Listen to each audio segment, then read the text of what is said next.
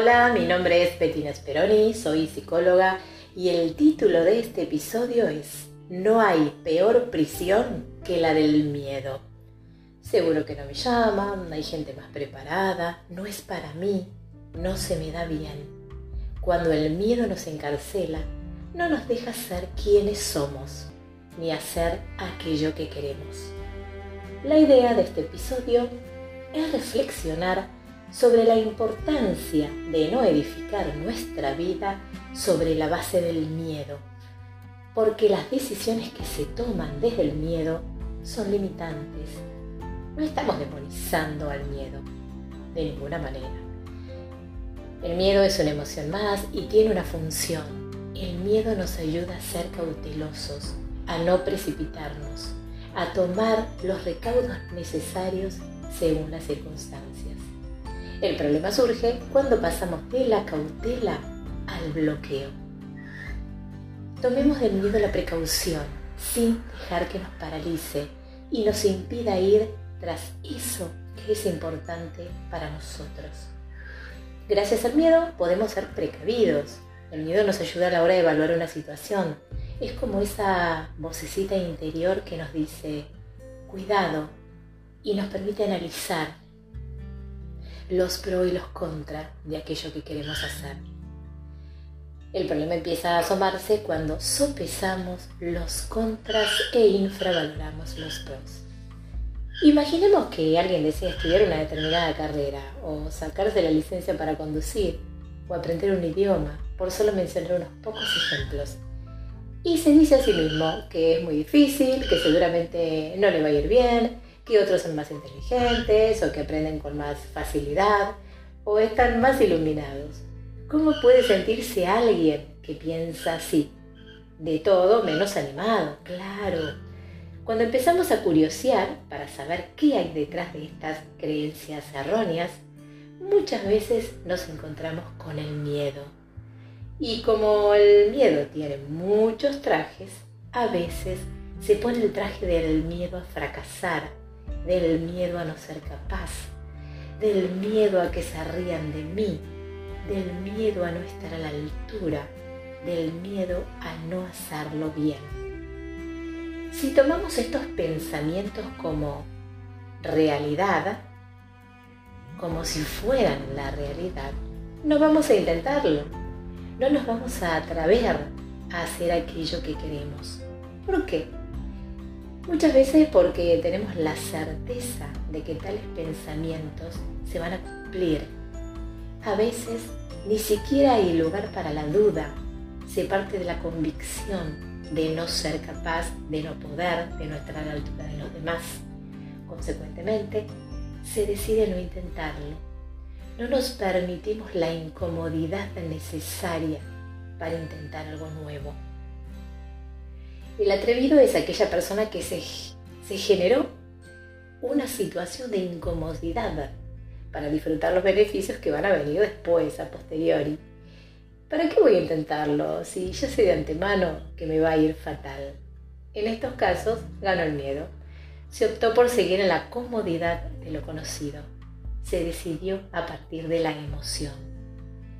En un primer momento esto produce un alivio, pero a largo plazo es limitante porque nos aleja de la vida que deseamos tener, nos impide perseguir nuestras metas, hacer uso de nuestras habilidades, atrevernos a intentarlo. Tomemos del miedo la prudencia. La vida no es un examen. Estamos aquí para aprender, para crecer, para recibir y aceptar incondicionalmente lo que nos es dado. No se trata de aprobar, sino de saber un poco más, de volvernos más sabios con los años.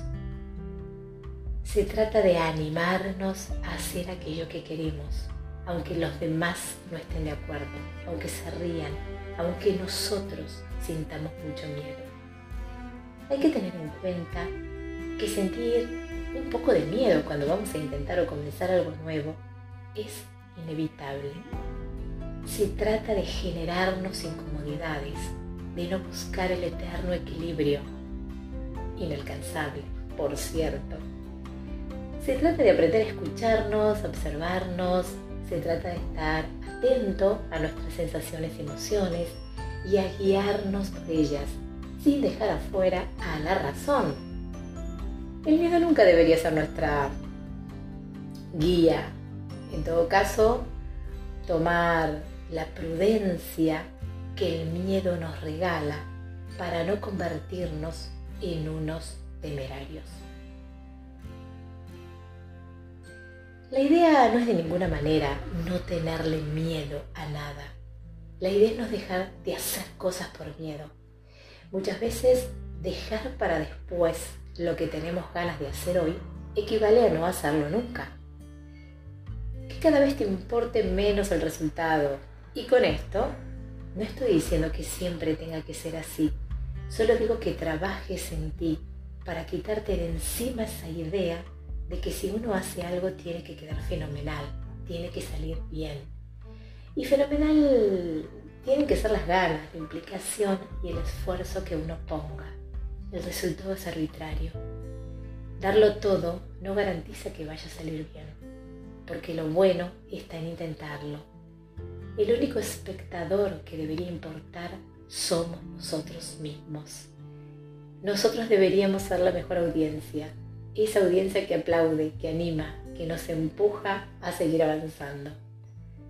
Tengamos cuidado de no ser para nosotros mismos como el público que desanima, que critica, que se mofa de lo que el otro hace.